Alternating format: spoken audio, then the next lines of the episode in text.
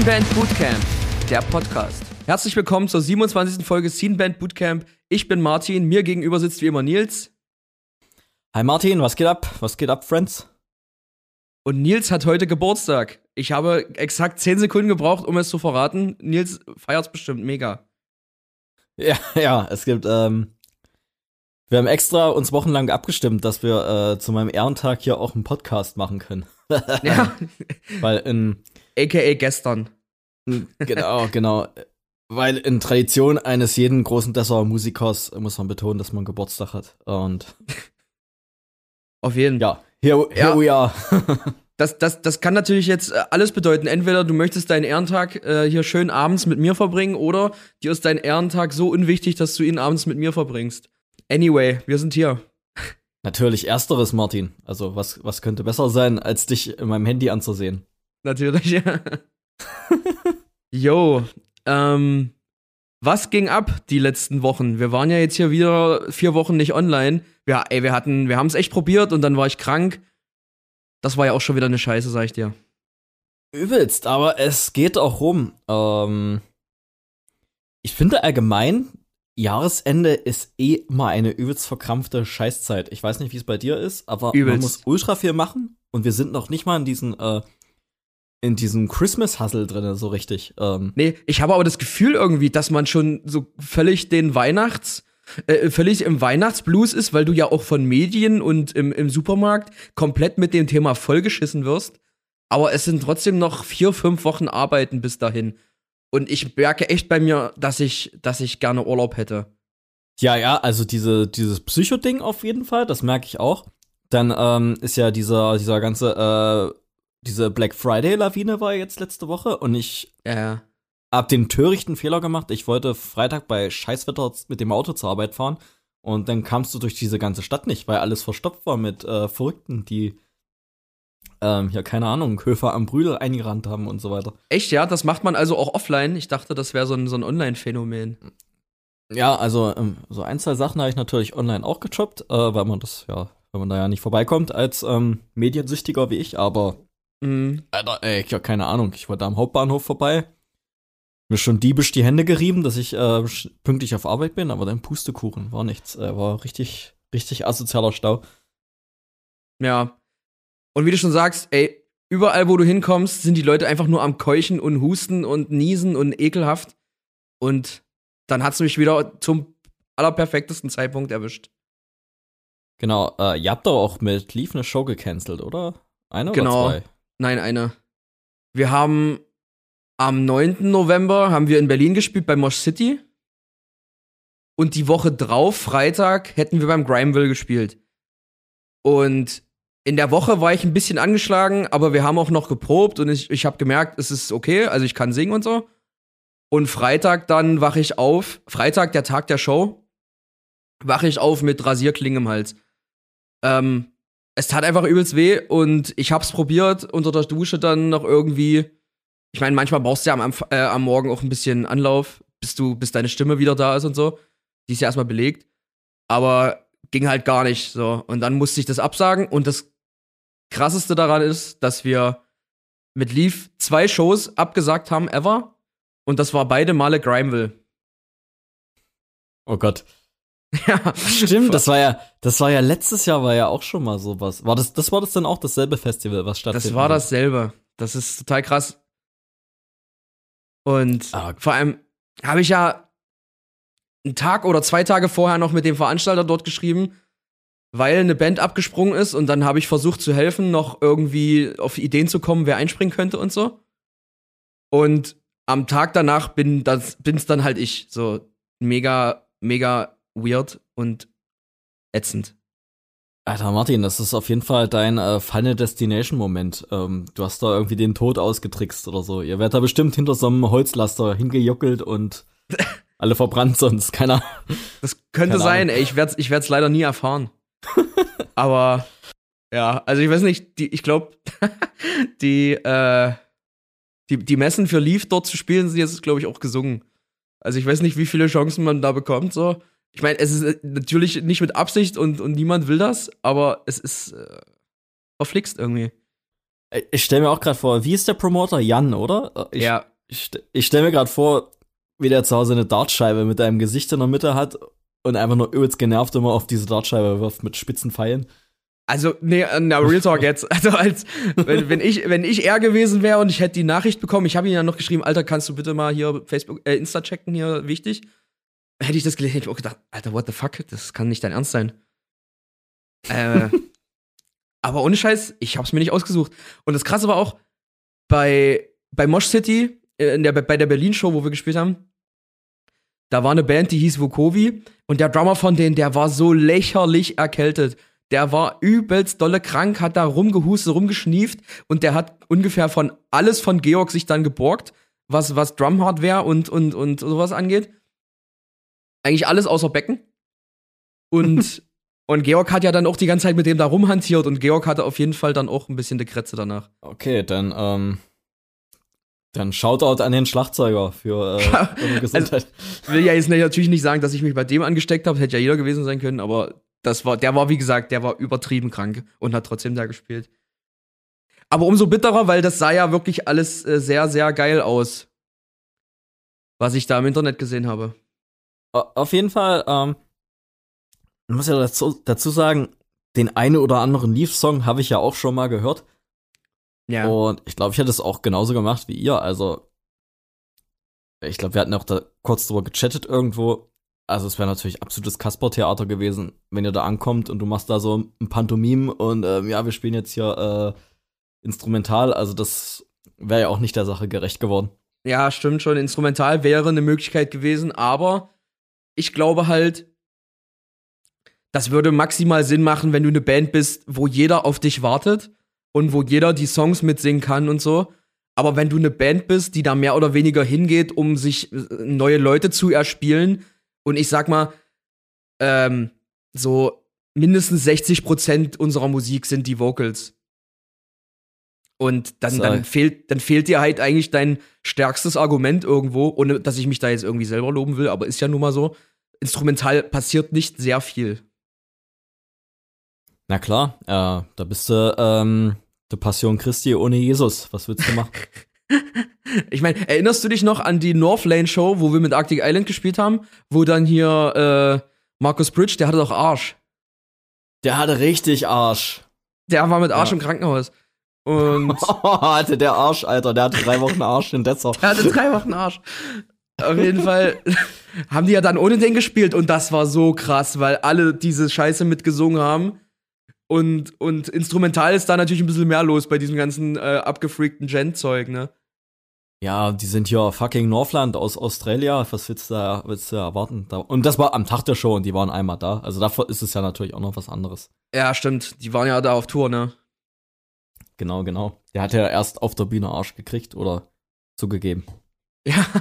Naja, äh, anyway, mega ärgerlich und mega weird, dass es, wie gesagt, zweimal diese Show war. Aber tut mir natürlich mega leid, aber ich konnte nichts, ich kann nichts machen. Ich hätte nicht singen können, niemals. Ja, genau. Also wie gesagt, ähm, hätte ich jetzt auch völlig verstanden. Also instrumental ist das natürlich auch alles, alles äh, stimmig, aber ja, fehlt irgendwie über die Hälfte der Show. Ja. Und ähm, keine Ahnung, wahrscheinlich wäre jetzt auch die Folge gewesen, wenn du es versucht hättest, dass du jetzt hier drei Wochen deine äh, Lindsay Lohan Party Voice hättest als, äh, als Lohn. Oh. Ja. Tust dir auch keinen Gefallen mit.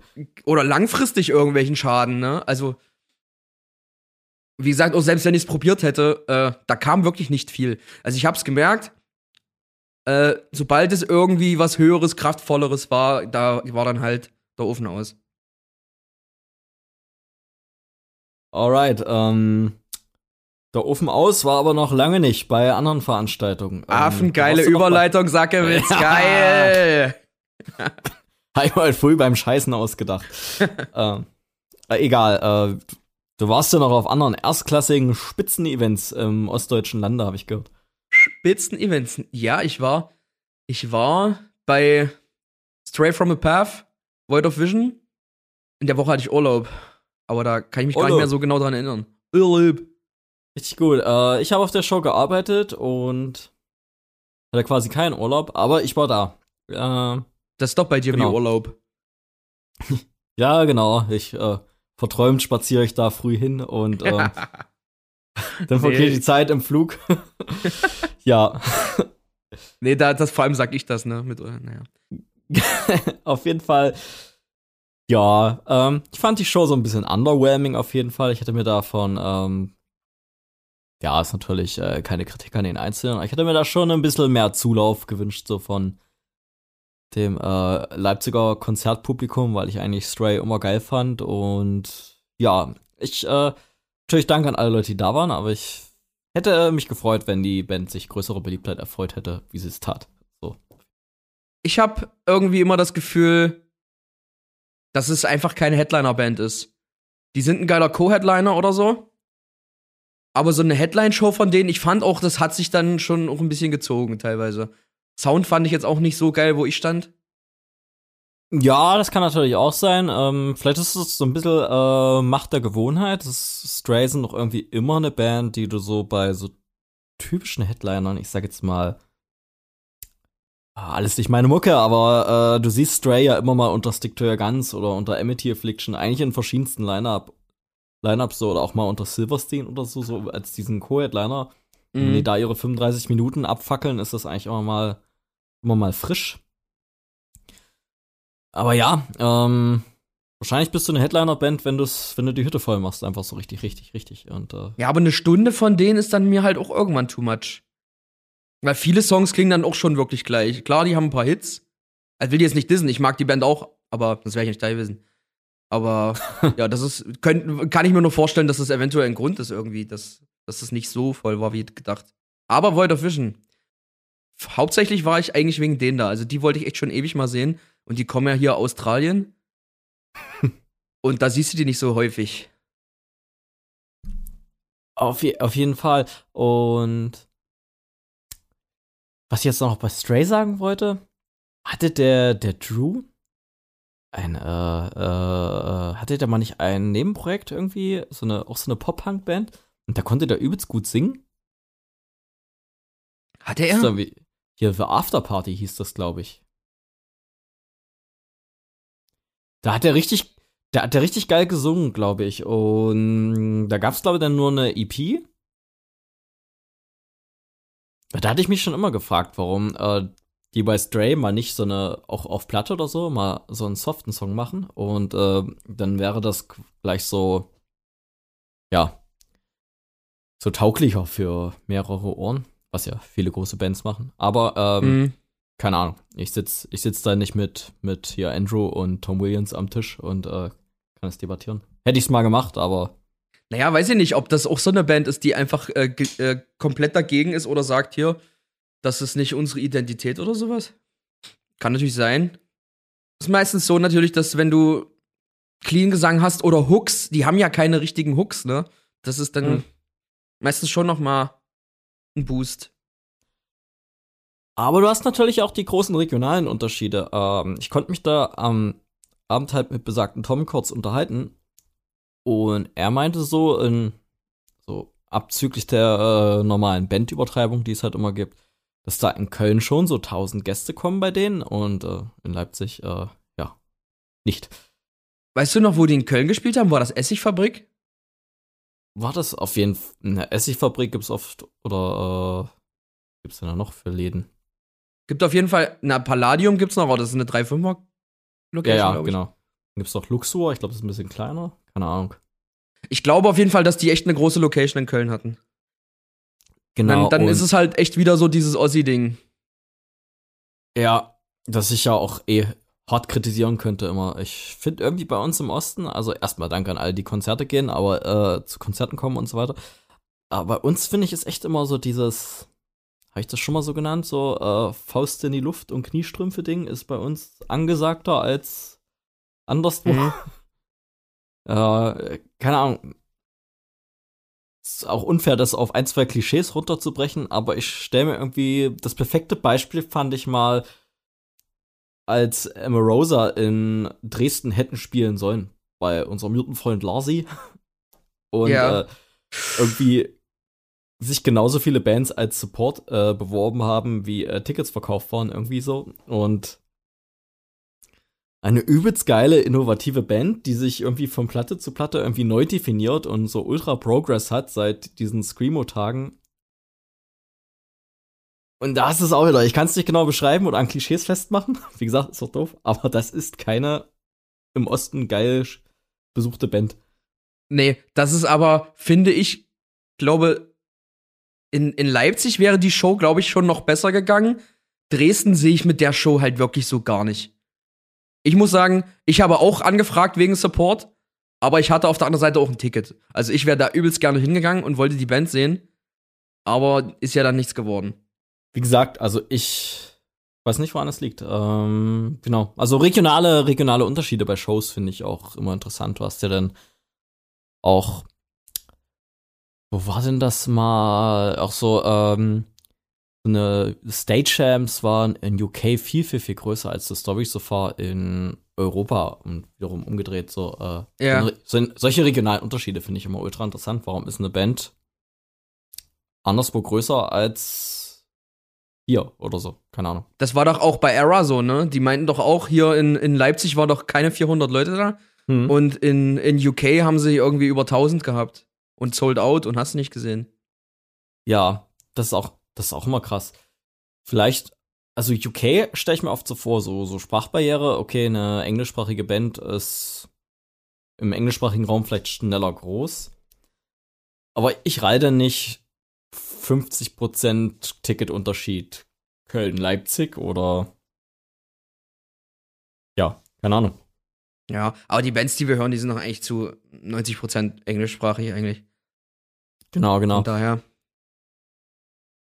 Aber ich fand's auch schon zum Beispiel, ähm, wie gesagt, wir haben ja hier Berlin Mosh City gespielt. Und da waren wir ja wirklich mit Abstand die softeste Band. Nach uns hat ja hier Consumer gespielt und das ist schon richtiger, richtiger tot. Hm. Und die Leute waren aber mega open, ne? Also auch, auch mit, mit Headliner Unearth und dann wir da als erstes. Aber die Leute waren mega open, das Feedback war übelst gut. Das weiß ich nicht, ob das so überall gelaufen wäre. Da ist, glaube ich, Berlin dann schon noch mal eine Ausnahme natürlich. Allgemein so ein bisschen kulturell offenere Stadt. Ja, weiß nicht, wie, weiß nicht, wie das hier in Leipzig oder Dresden gelaufen wäre. Ja, ich glaube, irgendwo so auf dem sächsischen Kaff eine Consumer- und Leaf-Show. Das wäre hürdenhafter gewesen für, für Leaf. Könnte man so sagen, ja. Wie gesagt, no, no disrespect, aber ja, ich glaube irgendwie so großhauptstädtisch ist das. Ja, das impliziert jetzt, dass eigentlich auch nur intolerante Nullen auf den Dörfern leben. Das ist ja auch nicht der Fall, aber. Ja, aber ja, weiß ich nicht, keine Ahnung, vielleicht sind, äh, vielleicht hat man so in einer großen Stadt irgendwie schon ein bisschen mehr alles gesehen so und ähm, ist da, ist da ein bisschen offener oder keine Ahnung. Ich habe auch irgendwie immer das Gefühl, auf so, so Käffern gehen auch nur oder äh, gehen auch nur harte Shows. Also. Ja, voll. Ich bin ja auch mal gespannt. Wir spielen ja nächste Woche in äh, Frei Freiberg. War das Freiberg? Ja. Als wir da mit Innerspace gespielt haben, war das ja sehr voll dort. Und äh, nächste Woche sind wir damit äh, auch mit einer mit einem softeren Line-up insgesamt. Ich bin mal gespannt, was da geht. Hm. Ich bin aber auch mal gespannt. Ähm, zum Beispiel dieses Novelist The Word Alive Package. Das ist ja auch nächstes Jahr in Dresden, ne? Hm. Ist auch irgendwie so ein Line-Up, was ich eher in Leipzig gesehen hätte. Ich bin mal gespannt, wie das da läuft. Ja, das hätte auf jeden Fall einfacher in Leipzig, glaube ich. Glaube ich, aber ähm, ja, who knows? Aber das wäre jetzt auch so ein Line-Up, das hätte ich auch, ähm, genau wie The Plot in You heute rausgegangen ist. So einfach nur so äh, Berlin, München, Köln oder so. Das hast du ja auch oft. Ja. Also wirklich nur diese, diese drei großen Medienstädte und fertig aus ist. Ey, gut, dass du sagst, da wollte ich mir noch Karten holen. Na, dann brechen wir den Podcast jetzt hier ab. wie lang, wie viel haben wir? 20 Minuten reicht. Reicht. Was sollen sie schon dagegen tun? Wir hatten ja eh vor, dass die Qualität und Quantität des Podcastes langsam und langsam absinkt, aber die Hörer das nicht merken. Wie äh, bei irgendeiner beschissenen Ami-Show, keine Ahnung. Big Bang Theory oder so. Ach ja, bevor ich es vergesse, bevor wir weitermachen. Wir haben Spenden erhalten in unsere äh, sogenannte Bierkasse. Und die waren diesmal ziemlich großzügig. Großzügiger als sonst. Und ich frage mich, was wir anders gemacht haben. Also, falls ihr vorhattet, hier nochmal was zu spenden, dann hört euch am besten nochmal die letzte Folge an, weil da haben wir offensichtlich was sehr Richtiges gesagt. Schickt uns richtig viel Geld immer. Nee. Ähm, deswegen würde ich jetzt mal die, es waren drei, wie gesagt, waren echt äh, nicht nur so, so 1, 2 Euro Beträge. Es waren einmal Felix Roth für die Karre von Nils und eine Kiste Sterni für Martin. Ich trinke gar kein Bier, aber Dankeschön. Kiste Cuba Libre, wenn es sowas gäbe, würde ich nehmen. Oh, eine Kiste voll, geil. Von Max Kramer, unser allerbester, liebster Videomax. Finde ich gut, wie ihr das so macht. H-E-G-D-L, Max. Danke. Danke auch von mir. Dann noch von Claudia Gröber, nicht für Bier, aber gern Erdbeerbohle. Da hat uns jemand zugehört, auf jeden Fall. So wird's gemacht. Vielen Dank. Auf jeden Fall. A ansonsten an alle, die äh, kurz davor waren, es dann aber doch gelassen hat, gelassen haben, weil wir vielleicht äh, nicht ganz so sympathisch waren, wie ihr es euch erhofft hattet, aber der, der, der große böse Jahreswechsel. Kann ja nicht sein. Der große böse Jahreswechsel steht an und da kommt diese, diese, diese böse Spotify-Rechnung mit den Distrophies kommt dann auf uns zu. Also, wenn ihr uns da Ja. noch supporten möchtet, ähm, wie gesagt, wir, wir stehen ja mit den Hosentaschen nach außen mit dem Rücken an der Wand, wenn diese Rechnung eintrudelt. Also, äh, wir freuen uns über Ja. alles. Und dann kann Nils Karre nämlich wieder nicht in die in die große Inspektion. Genau. Termin habe ich auch am 11.12. Also, Eben. und ähm, ja, wie gesagt, auch danke nochmal von mir. Richtig, richtig geili. Und Geili. Ja. genau. Schick, schickt uns alle unser Geld für, für unsere Renditenschatulle. Jo, nice. Mach das mal bitte. Ähm, jo, weiter geht's. Wir hatten eine Show. Die letzte, die letzte Inner Space Show dieses Jahr. In Greifswald bei Eriks daheim. Oh ja. Ähm, war ja auch die vorerst letzte Show bei mich, ähm, von mich. Das muss man auch noch. Wissen viele nicht. Hast du jetzt, hast du jetzt auch sehr, sehr, also ich wollte da einen richtigen Spannungsbogen draus machen, Nils. Aber Ja, aber Ja. ich, du hast es mir ja quasi so vor die, vor die Tür gelegt. Äh, genau, also ich, ich werde erstmal in die Rockstar-Rente gehen, bis sich das äh, Projekt äh, vom Außen betrachtet so sehr lohnt, dass ich wieder in, in die, äh, in, ins Rockstar-Innere reingehe. Nee, ähm, ähm, aber Spaß, ja. War erstmal vorerst meine äh, letzte Inner Space Show, hat aber trotzdem äh, Bock gemacht. War vor allem bei äh, Greifswald Eriks, also bei Erik Greifswald, der bei uns singt. So, so hieß Ja. der doch, Martin, oder? so hieß ja Erik Greifswald.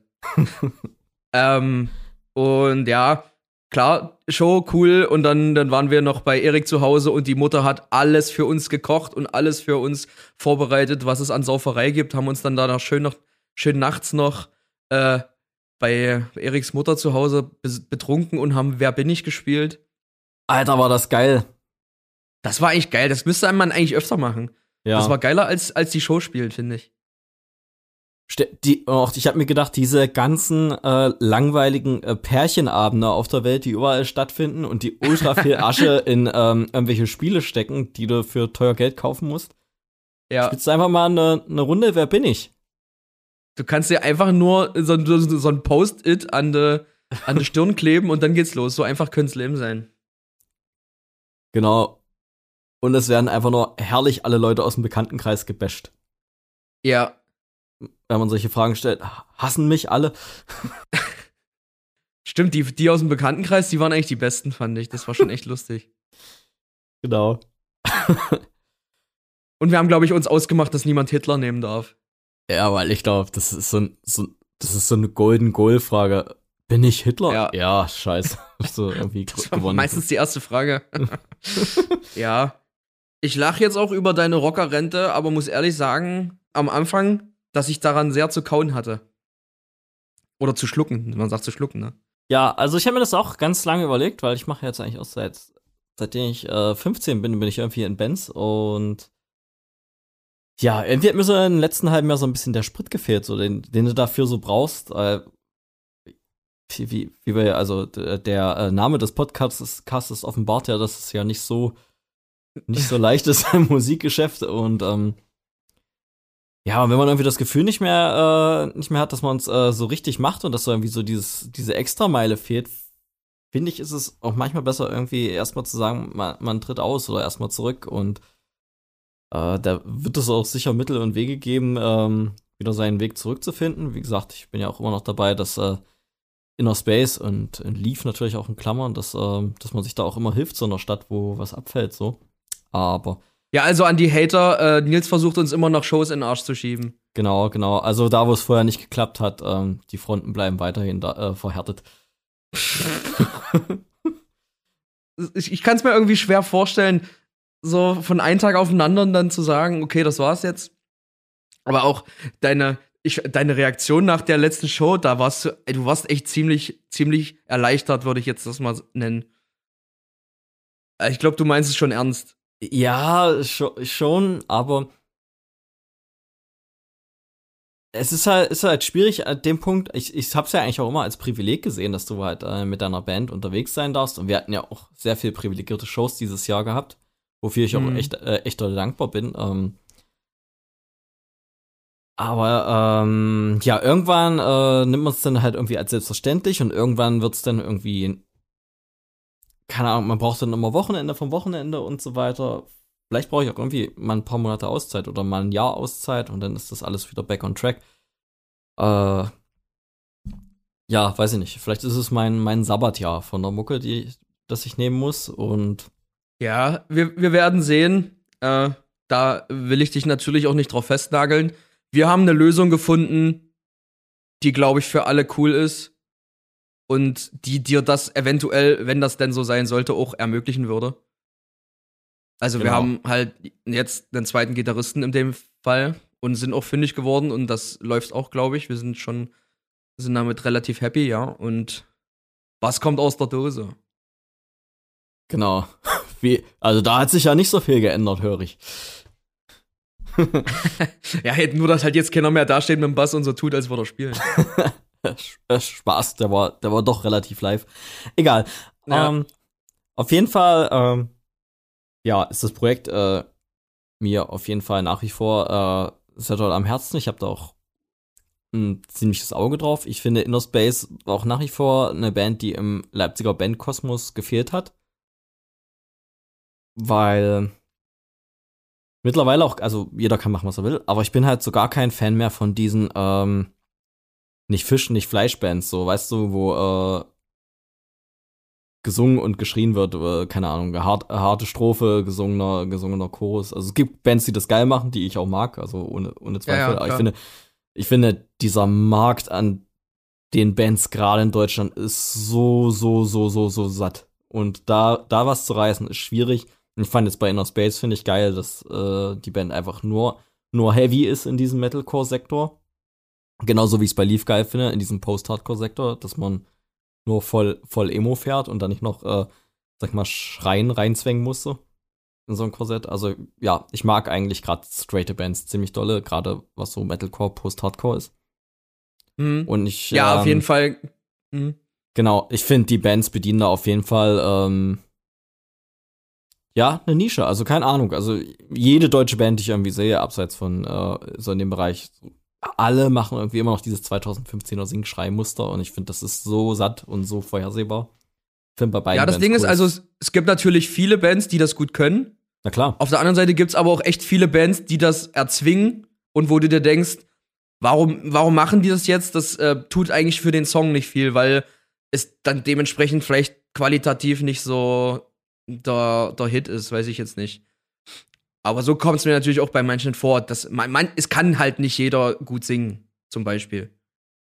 Ja, genau. Und es gibt halt unfassbar viele Bands in Deutschland, die irgendwie da was nacheifern müssen. Das ist nicht mal Metalcore und Post-Hardcore, aber du wirst mir zustimmen, niemand auf der Welt braucht eine deutsche Band, die klingen will wie NoFX 1995.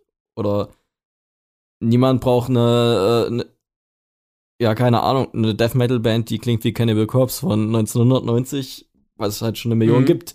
Und die machen das alle besser. Und ähm, ja, wie gesagt, aber jeder kann natürlich machen, was er will. Aber ich finde halt da in dem Sektor finde ich jetzt halt gerade geil, dass, äh, wie gesagt, dass gerade Inner Space, dass es nur heavy ist und ja, ich finde es allgemein gut, wenn Metalcore wieder härter ist und so weiter und wenn Post-Hardcore oder Screamo, Emo, wie das auch immer du das nennst, wenn es wieder melodischer ist, ohne dass man da irgendwie versucht, jeden zu pleasen. Ja. Mal schauen, wo es hingeht. Äh, wir haben jetzt auf jeden Fall erstmal eine Recording-Session verschoben, weil, weil das motivationstechnisch vielleicht ein bisschen zurückgeschoben hat, dass wir es dann eben nicht schaffen konnten, aber äh, wir sind auf jeden Fall wieder da on track für nächstes Jahr. Genau. Auf jeden Fall, äh, ja, hinter den Kulissen, äh, die Achse des Bösen dreht sich ja da unvermindert weiter. Also, da, da, da, da bröckelt unsere Mauer ja nicht. Genau. Am Tag danach, da war ich bei der, bei einer Show dieses Jahr, wo ich sagen würde, so ein gutes Gefühl hatte ich ewig nicht bei einer Show oder nach einer Show. Also, das war wirklich ein, ein Highlight für mich musikalisch dieses Jahr. In, seit einer ganz langen Zeit.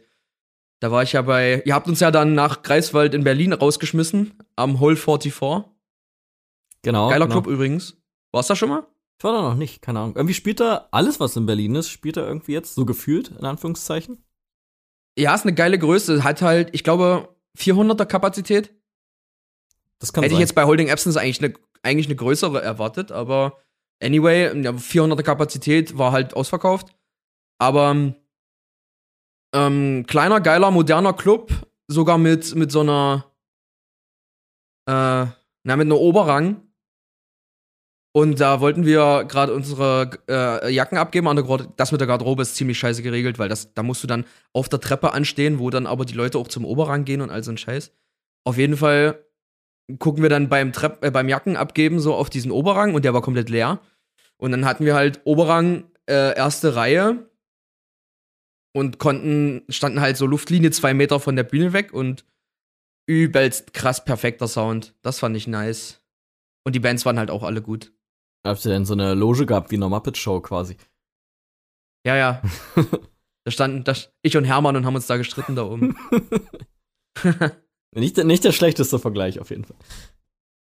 Ja. Und würdest du sagen, es war deine beste Show, die du dieses Jahr gesehen hast als Gast? Oder? Ha, das ist ja, ja, das Jahr ist ja noch nicht vorbei. Ach so. Oder Kommt ja noch Sleep Token. Ach so, das äh, stimmt. Da sehe ich dich mit beiden, mit beiden äh, Aufschriften beider Gruppierungen sehe ich dich regelmäßig behangen. Also könnte das ein Kopf an Kopf rennen werden. Ich habe jetzt, jetzt gerade einen Holding Absence Hoodie an, zufällig. genau, genau.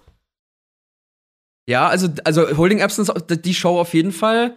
Ähm, Top 3 mindestens. Ich kann, kann mich gar nicht mehr erinnern, wo ich heute, wo ich dieses Jahr alles war. Aber also Sleep Token Full Force ist auf jeden Fall auch ganz weit oben. Und dann mal äh, schauen, was da im Dezember dann geht. Im Haus Ansee. Ob da noch irgendjemanden die mächtige Erdbeerbohle zu Fall bringen kann bei dir dieses Jahr. Stimmt. Die hat wahrscheinlich auch ein bisschen dazu beigetragen, dass ich das Konzert noch viel mehr äh, genießen konnte als sowieso schon. Aber ja, nee, kann ich nur empfehlen. Äh, Hol 44 in Berlin. Das hat mich richtig abgeholt. Also der Sound war eine Wand. Stimmt, das war ja gleich am Samstag, dem 4. Oh, da wollte ich noch zu World Peace nach Halle. Aber ich war so im Arsch. Ich habe mich schon gefragt, du wolltest doch mit Erik dahin, oder? Ja, aber wir waren dann erst 20 Uhr in Leipzig, irgendwie sowas. Und dann haben wir noch das Rack hochgetragen.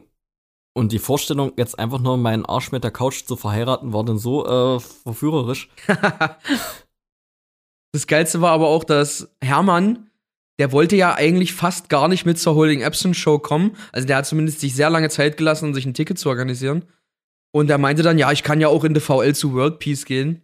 Hm. Und, und Hermann hat es aber auch richtig dolle gefeiert. Also die, dieses Konzert von Holding Absence und Thornhill, vor allem Thornhill hat es ihm richtig angetan. Und da habe ich auch zu ihm gesagt, jetzt stell dir vor, du wärst hier nicht hergegangen und, und wärst in der VL in Halle bei World Peace. Das wäre auch ein übelster Vergleich. ja, also ich. Im Nachhinein habe ich mich jetzt wieder ein bisschen geärgert, dass ich nicht da war, aber der am Abend war für mich nichts mehr zu holen. Ich habe es mir auch richtig schmecken lassen den Abend vorher bei äh, Wer ist und oder wer bin Ja, ich? ähm, genau. Naja, also äh, es hat auf jeden Fall meiner Lebenserwartung nicht geschadet. Und ich habe jetzt auch so viele Shows betreut auf Arbeit. Dass, ähm, ja, ich bin dann immer dankbar so für jeden Abend, der dann irgendwie ruhig ist und nicht mit, nicht mit Krach endet. Also ich freue mich dann auch über die Ja, Shows. stimmt. Also, ich untersch man unterschätzt das, glaube ich, immer so ein bisschen, dass du ja wirklich auch, äh, dass es ja nicht nur dein Hobby, sondern auch dein Beruf ist. So. Ja, also ich habe letzte Woche drei Shows gesehen. Die Woche sehe ich zwei oder drei und das geht dann immer so weiter. Also es gibt, ich sehe mindestens ein Konzert die Woche, manchmal drei, vier. Äh, Ja. Never Say Die Tour habt ihr gemacht, ne? ja, genau. Da war ich nicht. Und wie lief das? Oh, schwer. Also, keine Ahnung. Ist jetzt auch wieder, ähm, ja, keine Kritik an jemanden, der, an alle, die einbezogen waren. Die ganzen Bands waren alle, glaube ich, gut für sich und so weiter. Ich habe auch nicht alle gesehen, weil ich äh, Kassenschicht geschoben habe. Aber ich weiß nicht, ich, das, äh, ja, ich glaube, man muss kein, äh, kein Held sein. Man merkt so irgendwie, das Line-Up ist so seit mehreren Jahren nicht mehr das, was es war. Und ich finde, äh, ja, die Lineups müssten auch ein bisschen anders aussehen. Ich buche ich buch es ja nicht. Ähm, aber da kannst du Mhm. auch zehn Leute fragen und äh, du hörst zehn Meinungen, ob das jetzt ein Deathcore-Lineup sein muss oder ein Hardcore oder ein whatever Core, hast du nicht gesehen, Lineup. Aber irgendwie ist da so, ich weiß noch, das ging ja irgendwie los, als wir irgendwie noch so Teenager waren, irgendwie so 2006, 7, 8, irgendwie so die Drehe. Mhm. Und das war irgendwie so ein Line-Up, wo du jedes Jahr darauf gewartet hast, dass da so der heiße Scheiß spielt. Aber so diese Glorie ist auf jeden Fall schon seit ein paar Jahren raus. Weiß jetzt nicht, ob es am, ja, ob es am abgenutzt, an meinem Abgenutztsein liegt oder vielleicht ist es. Na, die Lineups sind auf jeden Fall so Deathcore, Hardcoreiger geworden. Das kann man, glaube ich, gar nicht abstreiten. Wenn ich Hm. da an früher denke, da war ja, da war ja hier Being as an Ocean Northlane das eine Jahr und ganz früher hattest du da ja, was hattest du da? Architects The Ghost Inside, da waren die noch ganz klein. Da war Ghost Inside, glaube ich, Opener oder so. ja, aber weißt du, das waren die Jahre so, fand ich. Da waren, ähm, da waren das die kleinsten Bands, Architects und The Ghost Inside. Aber das waren so die Bands, da hat sich so jede Sau die Finger danach geleckt, äh, die live zu sehen. Ja, Weil ja, das, übel. Das war, da war so richtig Dampf auf dem Kessel, weil die da ihre äh, Breakthrough-Alben gerade hatten und dann waren die da Opener und so weiter. Und dann, ähm, was mir auch manchmal ein bisschen egal, wer der Headliner war, dann war, dann war der Unter- und der Mittelbau geil, dann bist du da hingegangen, um heißen Scheiß zu sehen. Und entweder bin ich jetzt zu alt und check, check den heißen Scheiß nicht mehr, ähm, oder der spielt nicht mehr, keine Ahnung. Oder es liegt in der Mitte. äh, Nee, mir geht's wirklich ganz genauso. Ähm, ich glaube, wer war denn da? Ich glaube, Comeback Kid war der Headliner, kann das sein? Als diese, als Ghost Inside Opener waren, das war, glaube ich, 2.9 im Coney Island oder irgendwie sowas. ist da so Parkway Drive und Comeback Kid waren einmal so ein Headliner gespannt. War das Parkway Drive? Ich hatte auch Parkway Drive im Kopf. Das, das kann sein, dass es das mal war. Naja. Anyway, aber so die Größenordnung halt. Und das ist ja jetzt, also nichts gegen Nasty, aber kannst du jetzt halt nicht so wirklich vergleichen mit Parkway Drive, so was, was die Headliner-Qualitäten angeht. Genau, zwar auch nicht heute, aber ja, also ich glaube auch Ness, also ich bin ja nicht deren Booker und so weiter und äh, die werden da eigene Entscheidungsströme äh, haben, so wo wir keinen Einblick haben, aber ich weiß jetzt nicht, ob Nasty so eine Never Die so richtig gestanden hat oder stehen wird. Ja, weiß ich nicht. Also ich glaube, die siehst du eher in so einem straighten, übelst harten Hardcore-Beatdown-Line-Up. Und da machen die eher Ja. die Hütten mit voll. Als, äh, sag ich mal, die Beatdown-Band von so einem, ich sag jetzt mal, so ein Multigenre-Touring-Festival, weiß ich nicht so. Ähm, aber wie gesagt, ich bin da, ähm, ich bin da dann nur der örtliche Promoter und ähm, genau, wir machen das ja auch seit Jahren gerne, die Show und so weiter. Und wer weiß, vielleicht äh, s- sieht das nächstes Jahr auch ganz anders aus. Aber ja, wo du es als Beispiel gesagt hast, diese Being as an Ocean und Northlane Tour, das war, glaube ich, so die letzte richtig krass besuchte, glaube ich. Hm? Das 2015, 2016 dürfte das gewesen sein, ungefähr. Irgendwie so die Dreh. Genau, also das war auf jeden Fall. Ich bin jetzt ja auch hier nicht der, der Metalcore-Papst so, aber das hat, ähm, ja, mit Hand und Fuß stand das auf jeden Fall da. Für wie viel Geld würdest du dich bei Instagram Metalcore-Papst nennen? Also, wie, wie viel Geld müsste ich mir müsste ich bezahlen? Dann krieg ich doch so, sofort meinen blauen Haken. Ja, wahrscheinlich ist der Name auch schon längst vergeben. Zu Recht aber. Wie gut das wäre, wenn der, der, der Metalcore-Papst, wer auch immer das inne hätte, dieses Amt, und wenn einfach, was der postet, wäre gesetzt. Das wäre so gut. Und ähm, ich. Aber auch so eine, eine richtig gute Idee für so eine, äh, für so eine äh, Fake-Seite, wo du halt einfach nur Scheiße postest. Und Leute feiern das, so wie bei Hardcore My wenn dann Leute einfach so irgendwann die Sprache annehmen. genau, genau. Und äh, der Metalcore-Papst ruft dann auch immer auf, äh, dass ähm, Touren von underrateden Bands, äh, dass die ausverkauft sein sollen. So wie der richtige Papst ja. immer zu mehr Liebe aufruft. Und dann haben die Leute zu folgen. Und äh, der Metalcore-Papst hätte dann auch so Gesetze wie, äh, dass man auf eine Show geht, aber das T-Shirt anzieht von einer Band, die äh, 10% härter ist, nur um zu zeigen, dass man es ganz krass weiß. Diese Diskussion, oh, das ist, die, das ist die beste Überleitung der Welt. Nils, pass auf. Ich hatte vor dem Blink-Konzert in Berlin eine, eine äh, Diskussion mit dem Gitarristen von Konguru, ob man bei, bei Shows die Shirts der Band anzieht. Oh, das ist ja hier Cheffrage. Ich glaube, das ist die wichtigste Frage von Scene Band Bootcamp, die, die wir je auf dem Tisch hatten. Jemals, oder? Auf jeden Fall, er meinte ja, zieht man an. Ich fand, das hat irgendwie so ein bisschen Fußball-Vibe. Und, aber es kommt aber auch so ein bisschen drauf an. Ist es jetzt eine sehr große Band? Dann finde ich, ist es so, ich bin Fußballfan und ich bin halt, äh, ich, ich äh, ordne mich hier der Masse unter. Oder äh, ist es eine kleine Band und niemand kennt die und dann trage ich die Band äh, Shirts, um zu zeigen, hier, yo, das sind, äh, das, ist, das sind meine Jungs, die support ich oder Mädels, je nachdem. Hm. Das finde ich immer, so sehe ich das ungefähr. So bei riesigen Veranstaltungen würde ich nicht mit dem Bandshirt rumlaufen. Ja, es ist auch immer, ich glaube, es ist eher eine persönliche Frage, wie man sich auch ein bisschen wohler fühlt. Also ich kann dir sagen, als ich so 17, 18 war,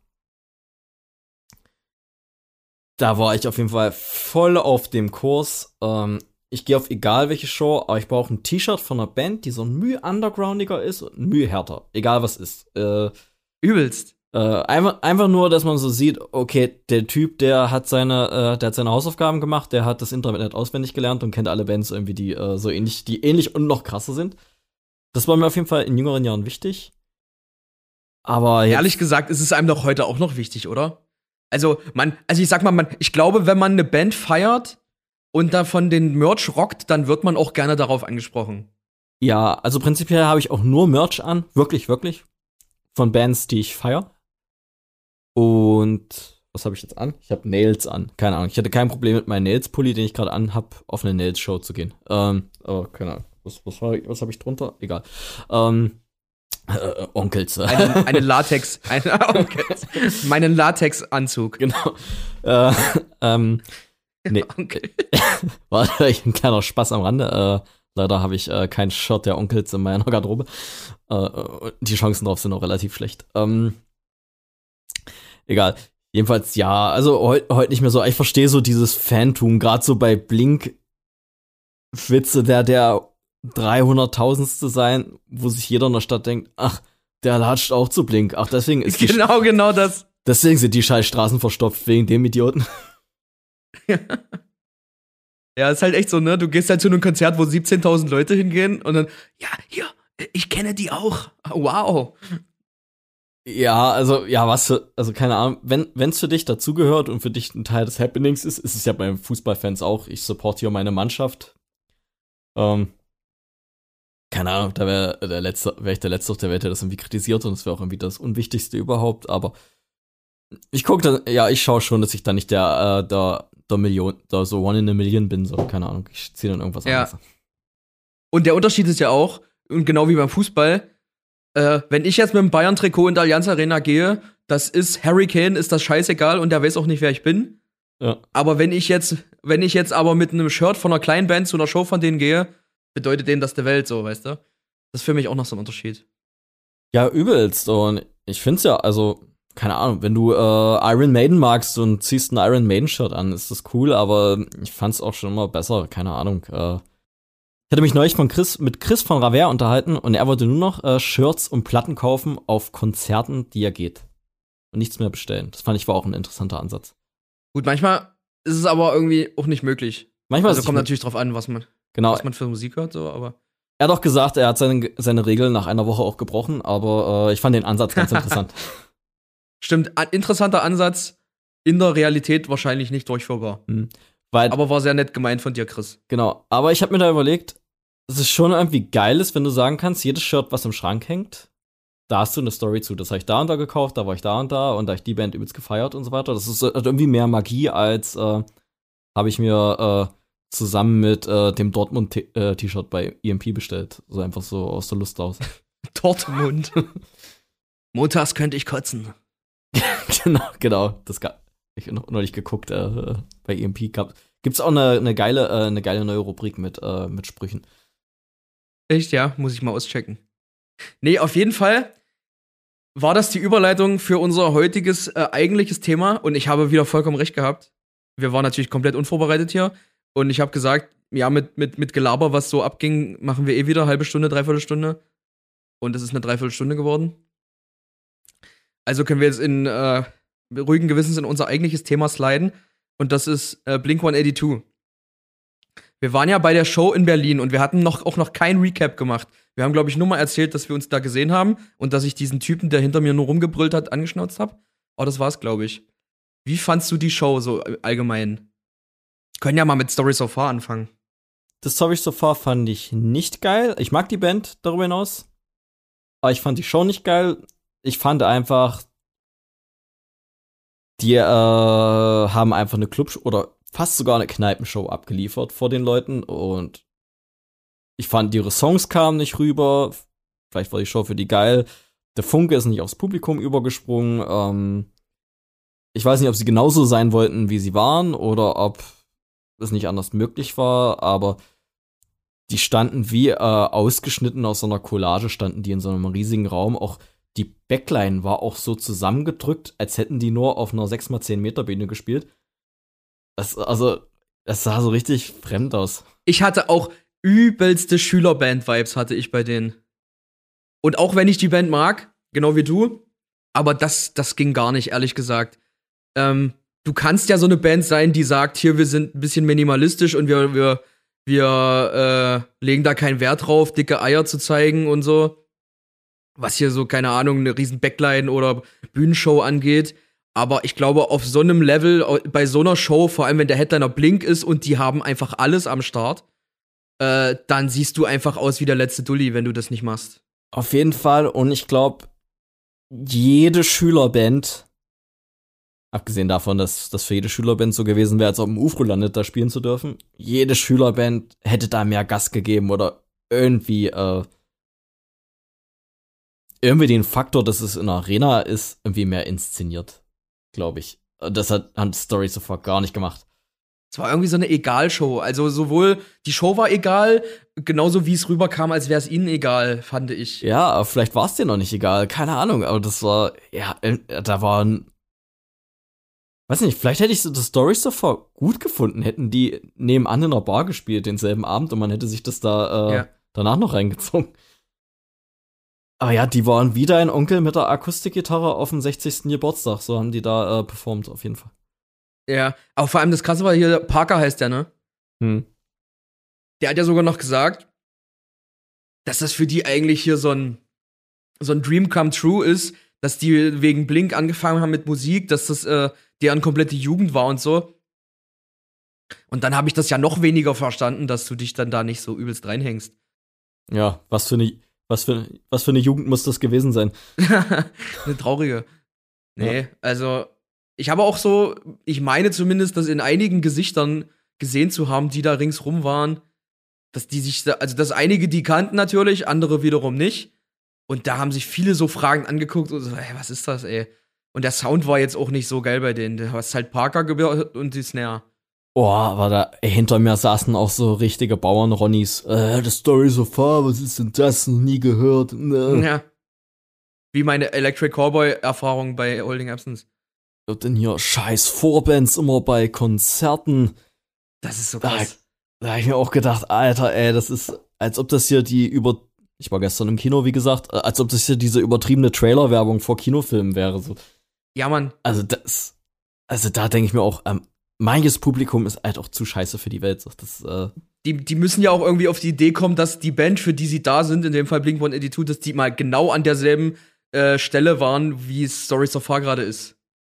Nur das bei denen ging es ein bisschen schneller vielleicht, aber trotzdem waren die ja mal von irgendeiner großen Band eine scheiß Vorband. Übelst. Und ich verstehe auch, wenn man sagt, ey, ich, äh, ich feier die, ich habe mir die Supportband angehört, ich feier die nicht oder ich kenne die ja. schon eine Weile und ich feier die nicht, ist ja alles fair und so weiter, aber Fern. so dieses, dieses dummdeutsche, äh, eine Vorgruppe, das Wort Vorgruppe, da sträuben sich ja. mir auch schon die Nackenhaare, wenn das jemand sagt. Ähm, was soll das jetzt und hier und wer sind die denn? Gucke mal da an, hier der Zinsel August da vorne. äh, ja, äh, also könnten hier schon lange um neun wieder Häme sind. Genau, an Fliesentisch. Ähm, genau, also da, äh, da hing mir ein bisschen das Messer auf bei den Leuten, die hinter uns saßen. Aber ja, ich fand aber da trotzdem darüber hinaus, das Story so far, äh, irgendwie, ja, das hat irgendwie alles nicht gepasst. Es war irgendwie so Schülerbandmäßig und keine Ahnung, ähm, die hätten eher vor, vielleicht sogar noch eher vor Oasis gepasst oder so. Weiß ich nicht. Ja. Nee, also halt mal fest, das hat für den Rahmen nicht so gut gepasst, auch wenn das an sich eine geile Band ist. Okay, aber weil du vorhin sagtest oder gefragt hast, was denn für mich noch Highlights waren an Konzerten dieses Jahr, und da habe ich es ja eigentlich fast schon wieder vergessen. Auf jeden Fall war Blink auch eins davon. Das war irgendwie, ich hatte zumindest hinterher so das Gefühl, äh, ja, krass, das war jetzt irgendwie so ein Konzert, von dem ich gar nicht wusste, wusste, wie sehr ich das mal gebraucht hatte. Weil ich bin eigentlich von, von Erwartung her nicht so hoch rangegangen. Nee, ich auch nicht. Ähm, genau, also eine Band, die dir alles gegeben hat, was sie dir hätte geben können, was soll sie noch machen? So ein bisschen. Äh, ja. Genau. Aber ich muss auch sagen, ich hatte das Glück, äh, Blink einmal 2004 zu sehen und einmal 2010. 2004 ist so ein bisschen grau in Erinnerung, aber ich fand, äh, das war, glaube ich, die beste Blink-Show, die ich gesehen habe. Die Band, der hat man übelst Bock angesehen. Die Playlist war übelst geil, weil es halt auch eine Best-of-Playlist war. Äh, die haben mir, glaube ich, glaube fünf Lieder pro Hit-Album gespielt. Ich hatte da so ein bisschen mitgezählt. Also auf jeden Fall alle Singles und immer noch so zwei, drei Fan-Favorites von jedem Album. Das war, das, äh, die Setlist war purer Fanservice, also da kann man gar nichts sagen. Ja, also da wurde richtig Mühe gegeben, da den Leuten eine geile Show zu, zu bereiten. Und ich bin jetzt auch immer nicht so, so, so ein effektaffiner Mensch, dass ich sage, ich brauche jetzt hier die großen CO2-Kanonen und Feuer und alles Mögliche. Ja, das hatte alles Stil und war auch so äh, darauf abgesehen, ähm, die Show zu supporten und nicht einfach dann nur so Schema F durchzuziehen. Also auch diese ganzen Videoanimationen im Hintergrund, die so diese ganzen ähm, Musikvideos aufgegriffen haben und so weiter. Genau. Das war alles äh, geil, auf jeden Fall. Das hat auf jeden Fall ultra hart die Musik supportet. Das war wirklich nicht einfach nur stumpf gemacht. Ich fand, das hat, das war richtig touching auf jeden Fall. Also mich hat's alles übelst dolle berührt. Und das ist auch krass. Äh, wie oft geht man auf ein Konzert? Also zumindest mir passiert das nicht so oft. Wie oft geht man auf ein Konzert, wo du von jedem Song den Text in- und auswendig kannst, obwohl du das schon ewig nicht gehört hast? Übelst. Ich habe mich auch bei jedem Song beim Mitsingen erwischt.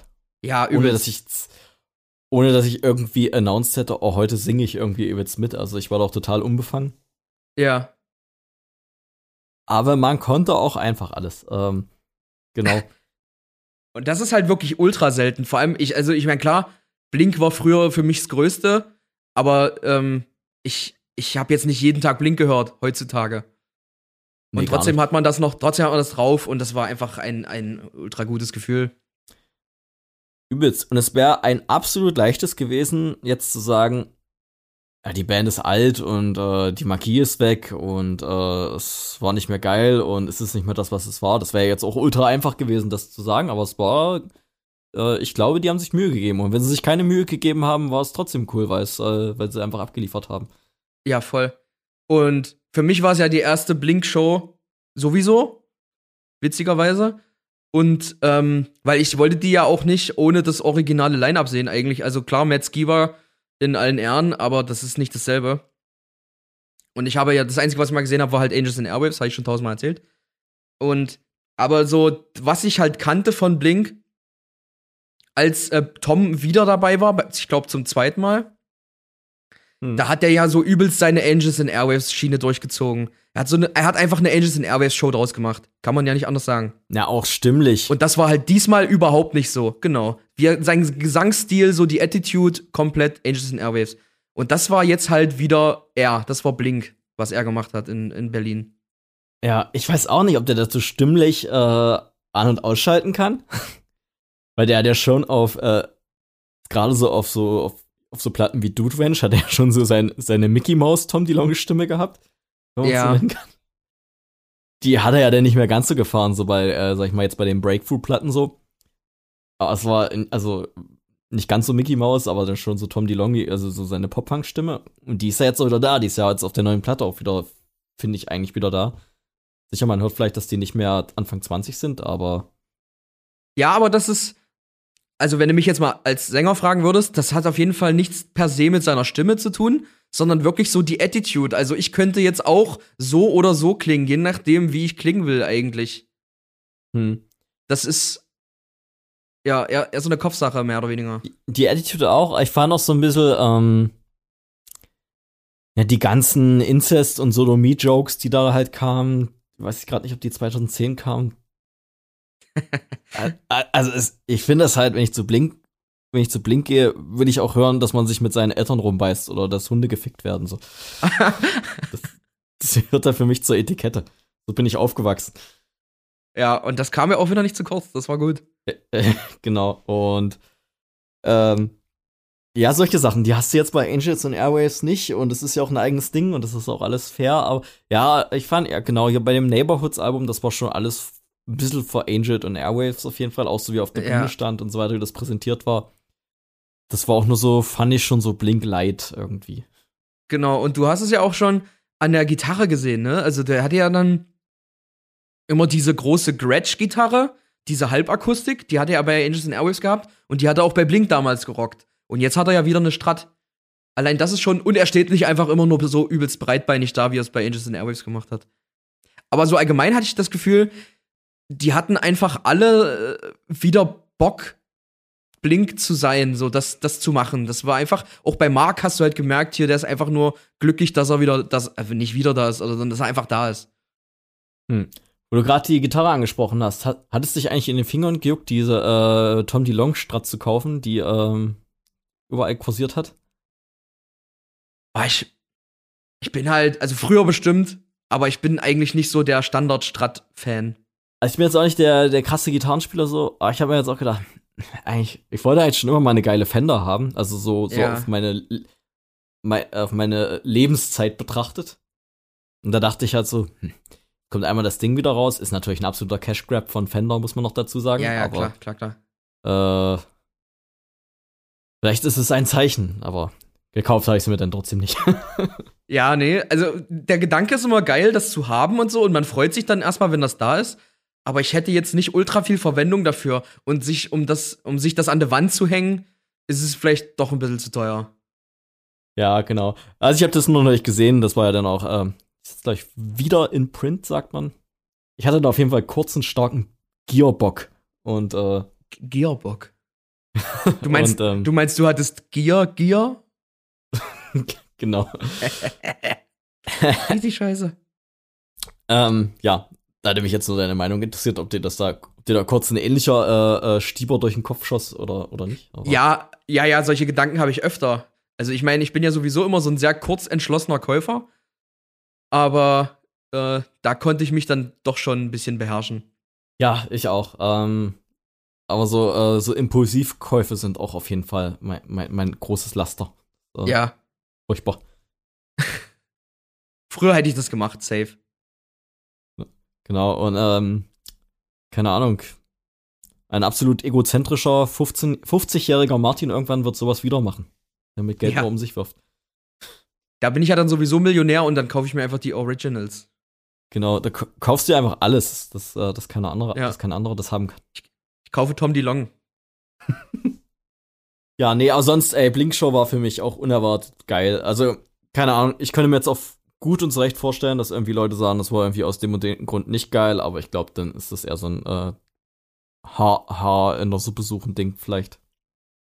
Ja, voll. Also ich, hatte, ich hatte da meine Vibes und ähm, es haben auch voll viele Leute geschrieben, na, wie war's denn so? Hm, naja, war bestimmt nicht so geil, bla bla bla, weil man hörte ja dies und das. Das kam mir sehr oft vor. Aber ich kann halt einfach nur sagen, dass das richtig dolle gut war. Genau. Aber wenn du jetzt zum Beispiel, sag ich mal, äh, musikalische Kritik hast, wie, ähm, das war nicht so gut gesungen, das war nicht so gut gespielt und so weiter, dann ist Blink vielleicht auch nicht deine Band, wo du live hingehen nee. solltest, weil das ist ja, war ja noch nie der Fakt. Das ist auf jeden Fall nicht die Band, auch wenn ich mir jetzt äh, die Fehler, wenn da Fehler gemacht wurden, dann ist das aber halt auch irgendwie so ein bisschen deren Identität, so, weil bei Blink erwartest du keine, keine astrein perfekte Gesangseinlage, äh, wie von Adele oder was auch immer. Du hast, bist halt bei einer, bei einer, bei einer, im Endeffekt so einer rotzigen Punkband war es früher mal so. Ja. Da gibt's auch so ein ultra altes Video von irgendwie aus den 2000ern, wo Tom DeLongs Gitarre kaputt geht. Irgendwie bei so irgendwie MTV und eine Milliarde Leute. Und er einfach nur so, fuck my Gitarre. Und der spielt übelste Scheiße zusammen, weil die Gitarre gerade in den Arsch gegangen ist. das ist halt, ja, das finde ich halt manchmal geiler als, äh, keine Ahnung, so Leute, die äh, so auf per Perfektion aus sind und es eigentlich nicht müssten. So. Ja, auf jeden. Das ist ja nur, nur authentisch.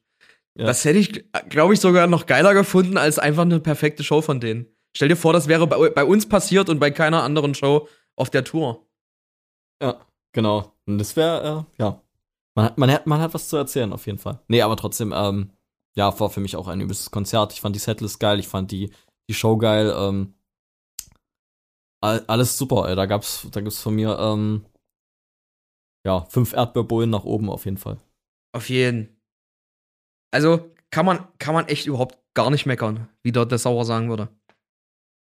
Genau, genau, genau. Was ja in Dessau das absolut höchste ist. Und hast du dir das Album angehört? Ja, äh, habe ich auch mit unterschiedlichsten Leuten schon drüber gesprochen. Ähm, ja. Ich und jetzt, mir, jetzt bin ich dran. Ja, und äh, ich habe mir auch das. Ich weiß nicht, ob du den auch auf YouTube verfolgst. Ich schaue mal gerne Reviews von Anthony Fontano, hier The Needle Drop. Ja, the, nee. the, the, the, Internet's busiest music nerd. Sagt mich nicht. Äh, keine Ahnung, wer, wer Bock hat, kann mal reinschauen. Ich finde, in seine Reviews sind immer voll gut beschrieben. Der reviewt auch alles Mögliche über Pop, Hip-Hop, Metal und so weiter. Ah, okay. Der hat äh, nicht so gefeiert. Die Kritik habe ich auch verstanden. Also, ähm, aber ich persönlich fand's, find's geil. Ich hätte dem Album so eine 7,5 von 10 gegeben. Mit 7 mhm. von 10, 7,5, ja, auf jeden Fall, es hat für mich die Blink-Vibes. Es ist auch ein bisschen, ähm, man hört auch ein bisschen Progress. Es ist nicht ganz so 1999, wie es vielleicht auf den ersten Blick scheint. Ich habe mir davor auch dieses einstündige Interview angeguckt ähm, mit äh, Travis Barker und äh, Blink und also im Travis Barker Studio und das schon. Genau in Travis Barker Studio mit Blink und irgendein Typ, der die interviewt hat, was so eine Stunde geht. Weiß ich auch nicht, ob du das geguckt hast. Nee. Ähm, war auf jeden Fall sehr interessant. Die haben ein bisschen beschrieben, wo es, worum es in jedem Song geht, auch wie die das produziert haben und so weiter. Da ist jetzt zum Beispiel Jerry Finn ist ja verstorben, der die alten Alben äh, produziert hat und Travis Barker hat dann ähm, so gefachsimpelt, wie er so diesen Jerry Finn-Style aus den alten Alben ähm, produziert. Nachpro mhm. Oder nachproduziert hat. Das fand ich alles sehr interessant und wie so mit dem, ähm, mit der Stimmung bin ich dann in, das kam, glaube ich, den, am Tag vor dem Release raus. Und mit der Stimmung bin ich dann so ein bisschen in das, in das Album gegangen und ja, es hat auf jeden Fall meine, äh, ja, meine Erwartungen übertroffen. Ich hatte halt schon gedacht, dass die Songs alle ein bisschen mehr spannungslos sind. Ich fand halt diese Etching-Single fand ich nicht so geil. Also es ist, glaube ich, auch nicht gut. glaube ich, der schwächste Song fast für mich so mit auf der Platte. Ja. Weil ich fand, ja, das ist irgendwie so eine Mid-Tempo-Festival-Rock-Song und das ist eigentlich nicht das, was ich vom Blink will. Ja, und da ist ja noch dieser komische Singalong dabei, wo wer, der genau dieses äh, bedient. Ja. Und den habe ich ultra gehasst. Ja, genau. Also da habe ich schon gedacht, oh, wenn das jetzt die ganze Platte, wenn sich das da vorzieht, dann ist das für mich eigentlich nur so ein so ein lauwarmer Schluck Wasser und ähm, ja. Ja, ja. Ich kann ja mal sagen, wie, wie auf mich das Album gewirkt hat. Ich, ich weiß gar nicht, wie ich es am besten sage. Auf jeden Fall war das für mich irgendwie so ein also weiß nicht, ich habe das Gefühl, dass das irgendwie so ein, so ein, so ein ganzes Recap ihrer Karriere ist, von allen. Weil erstmal, okay, der erste Song Anthem Part, Anthem Part 3, was schon mal ein krasser Fanservice ist. Alter, der C-Teil ist ultra geil. Sorry, dass ich unterbreche. Auf jeden. Der C-Teil ist ultra geil in, in, dem Song. Ja, ja. So, und dann, dann sind da so Songs dabei, zum Beispiel der Terrified, der klingt Ja. ultra doll wie Boxcar Racer. Und der hat sogar dieses, der hat sogar dieses Snare-Pattern von There Is drinne. Dieses.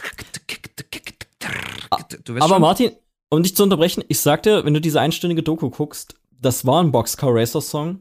Den hatten die damals als Demo gemacht und haben den für die äh, Platte wieder ausgebuddelt. Okay. Siehst du, wusste ich nicht, aber ich hatte sofort die Vibes. Aber man hört's wirklich doll. Man hört doll drauf. Der war in der Session mit dabei von dem Boxcar Racer Album. Genau. Dann hast du sowas wie diesen When We Were Young. Der, da kriege ich übelste What's My Age Again's Vibes. Der hat auch so ein einprägsames Clean-Intro. Und When We Were Young, What's My Age Again, äh, kommt ja vom, vom, äh, vom, vom Thema her auch ungefähr ran. Und ja, dann, was hab ich noch? Dieses You Don't Know What You've Got, finde ich übelst plus 44. Ja. Und Hurt ist komplett Angels and Airwaves. So, und jetzt, so insgesamt ist das irgendwie so ein, so ein, weiß ich nicht, so ein Best-of von allem, was die jemals gemacht haben für mich. Plus halt die Blink-Sachen, die einfach wie Blink klingen, nur halt viel erwachsener. Genau. Was, wo ich jetzt irgendwie denke, dass, dass das vielleicht das letzte Album ist. Ja, oder anders gefragt, ähm, was soll da das nächste Album bringen? Das ist ja, äh, Eben. was machst du danach? Also, Und das Album heißt One More Time. genau. Also, ich lass mich da, ich lass mich von jeder Band gerne immer und immer wieder aufs Neueste wegflashen. Aber Ja. ja, was willst du danach machen? Das ist jetzt hier, das hat noch mal schön alles ein schönes Sum-Up. Das war das Wort, was ich suchte, echt. Ich habe Roundup die ganze Zeit im Kopf gehabt. Sum up. Ich fand auch den, äh, den Turpentine-Song fand ich übelst geil. Ja, übelst. Der war auch in meiner Top 3. Ähm, ja, genau, also wäre ich jetzt in der Band oder hätte da irgendwas Kreatives zu tun, also ich stelle mir das ultra schwierig vor, äh, was du danach machst.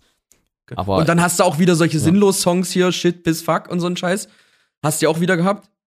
Und das, das war Ja. einfach, das ganze Album ist sowas von komplett äh, Mark, Tom und Travis, dass ich nicht glaube, dass du noch irgendwas machen kannst, was die Leute jetzt noch schockt. übelst. Ähm, was ich da aber allgemein gut finde, bei allgemein bei so Legacy-Bands, ich finde es auch immer sympathisch, wenn die dann erstmal so drei, vier Jahre nichts machen.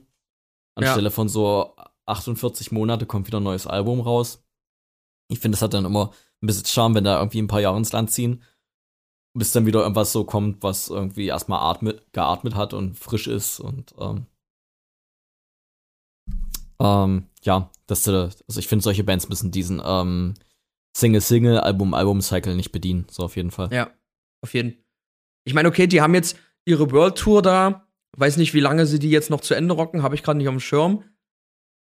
Aber ich könnte mir vielleicht schon vorstellen, dass die danach aufhören, weil was gäbe es denn für ein besseres Ende für die Band? Ich meine, die sind ja jetzt auch schon 50. Als zu sagen, hier, äh, Mark hatte Krebs, Travis ist fast abgestürzt mit dem, Flug, äh, mit dem Hubschrauber.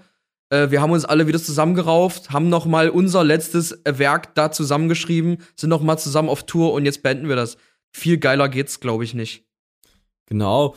Oder, ja, oder lass doch denn den Tom DeLong da seine, äh, seine Space-Filme drehen jetzt erstmal ein paar Jahre und vielleicht, Ja. ähm, vielleicht gibt's ja dann äh, wieder irgendwas Frisches, so. Ja, Aber- oder die sind einfach eine Band, die dann nach fünf Jahren wiederkommt und sagt, ey, wir haben gerade noch mal Bock zu touren, wir, wir ballern jetzt noch mal eine World Tour. Genau. Kann natürlich auch sein. Ich glaube, auch viele Leute haben jetzt einfach wieder das Blink von vor 20 Jahren erwartet. Und das geht aber einfach nicht. Und das liegt ja nicht nur an denen, das liegt auch an den Hörern, weil die Hörer waren damals halt Teenager und du kannst das nie wieder so feiern wie jetzt, äh, wie, wie damals. Du kannst als Erwachsener nicht das zum ersten Mal hören und das gleiche fühlen wie ein Teenager, glaube ich.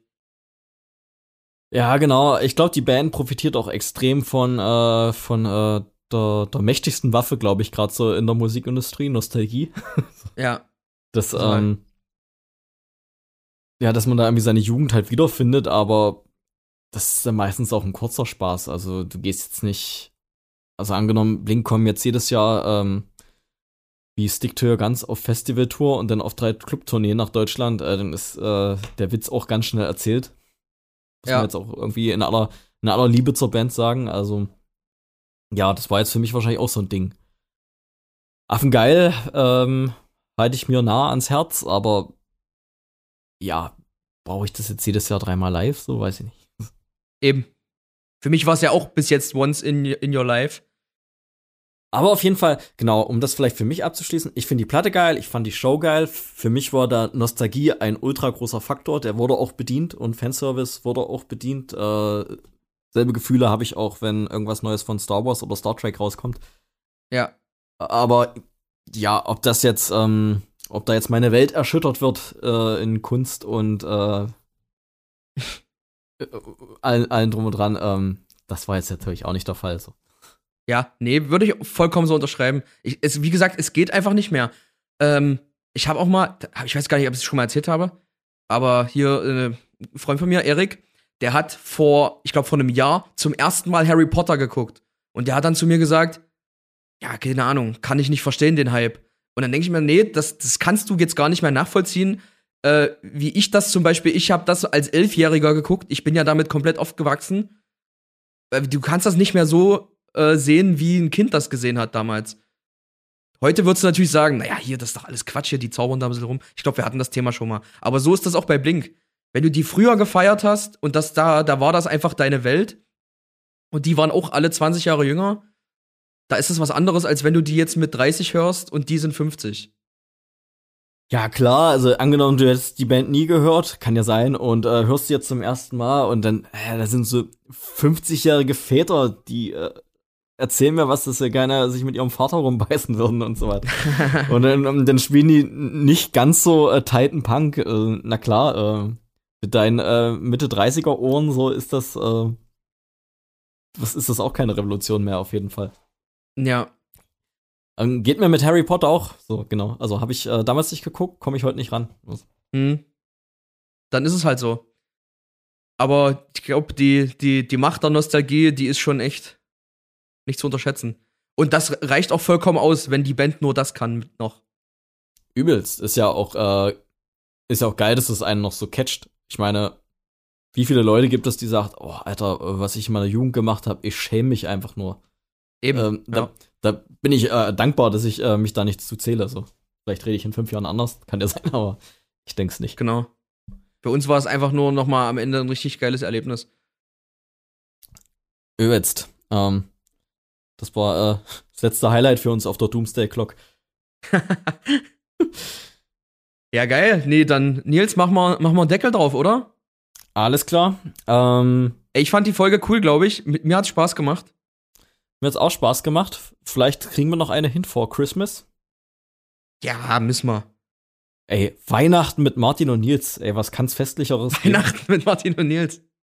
Ich gucke ja immer Weihnachten mit Wolfgang und Anneliese. Hier Bastian Pastewka und An- Anke Engelke. Das ist Weltklasse. Geil.